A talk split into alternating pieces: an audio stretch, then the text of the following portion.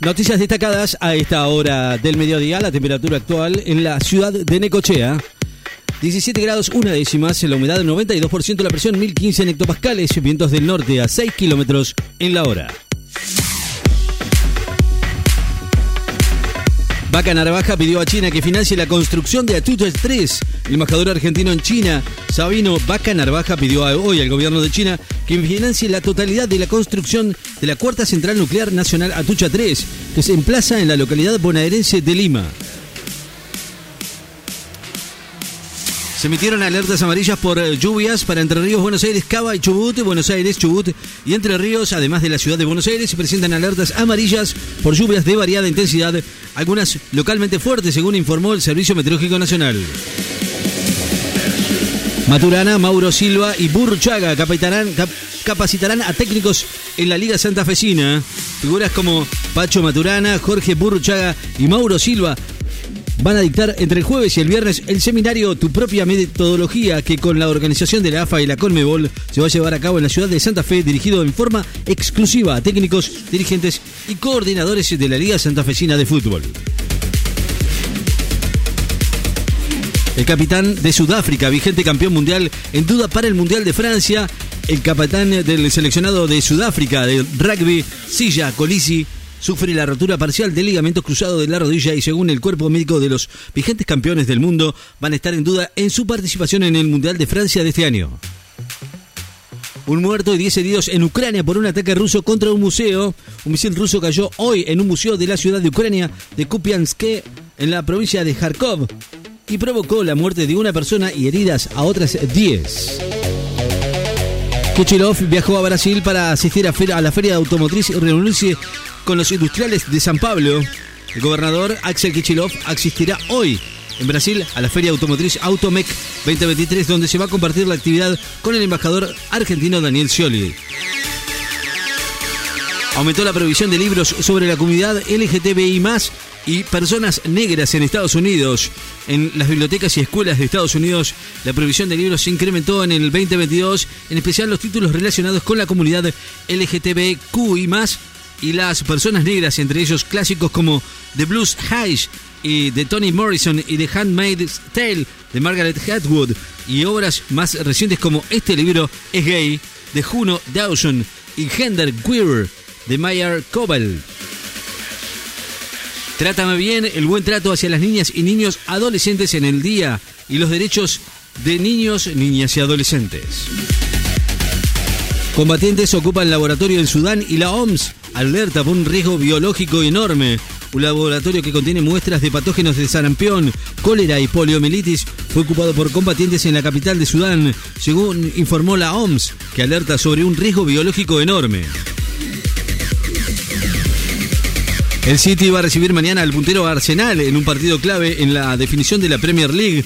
El Manchester City con Julián Álvarez y el juvenil Máximo Perrone va a recibir mañana al líder Arsenal en un partido de la 33 fecha en la que tendrá una gran oportunidad para ganarle y quedar a dos puntos de distancia en la recta final de la Premier League inglesa.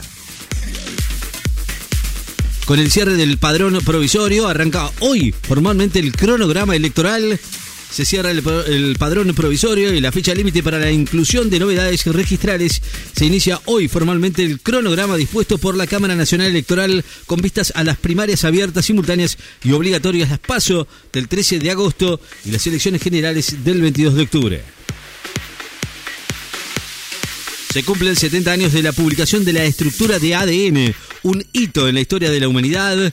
La publicación de la revista Nature en la estructura de ADN permitió entender desde cómo esta molécula clave se replica y pasa de generación en generación, hasta comprender el origen del cáncer o lograr el desarrollo de la medicina forense, dijo la doctora bióloga humana Vanessa Gottfriedi, al cumplirse 70 años de aquel hito que revolucionó la ciencia y por el que hoy se conmemora el Día Mundial del ADN.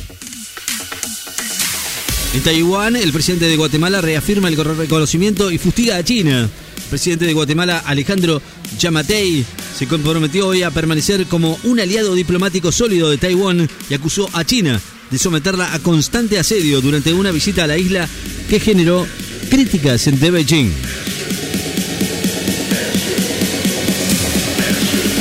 La ministra de Infraestructura de Santa Fe permanece internada con síntomas de dengue.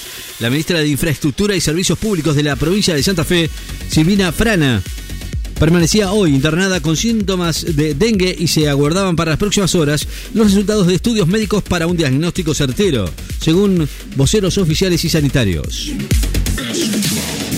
El presidente recibió a su par de Rumania en la Casa Rosada para profundizar en la relación bilateral. El presidente recibió esta mañana en la Casa Rosada a su par, Klaus Lohanis, con el que mantiene una reunión bilateral con la que se busca profundizar el vínculo bilateral en las relaciones comerciales entre ambos países. Investigadores descubrieron la estrella enana blanca pulsante más masiva conocida hasta ahora. El grupo de investigadores logró descubrir la estrella enana blanca pulsante más masiva conocida hasta el momento que alcanza 1,3 veces la masa del Sol, según informó hoy desde el CONICET. Suspenden las clases en una escuela técnica de Huergo luego de que un alumno fuera mordido por una rata. La FIFA recibe cuatro propuestas de sede para el Mundial Femenino 2027, entre ellas Brasil, las que también se encuentran en Sudáfrica, Bélgica, Países Bajos y Alemania, Estados Unidos, México, informó hoy el organismo y recordó que luego de hacer evaluaciones y de una votación pública el 17 de mayo del 2024, se va a conocer el próximo anfitrión de la Copa del Mundo. Dieron de alta el gobernador de La Rioja después de un dolor en el pecho. El gobernador de La Rioja, Ricardo Quintela, fue dado de alta hoy después de un cuadro de dolor precordial que sufrió en las últimas horas y por el cual fue hospitalizado. La temperatura actual en la ciudad de Necochea 18 grados, la humedad 87%, la presión 1015 hectopascales, vientos del norte a 6 kilómetros en la hora. Noticias destacadas. En Láser FM estás informado.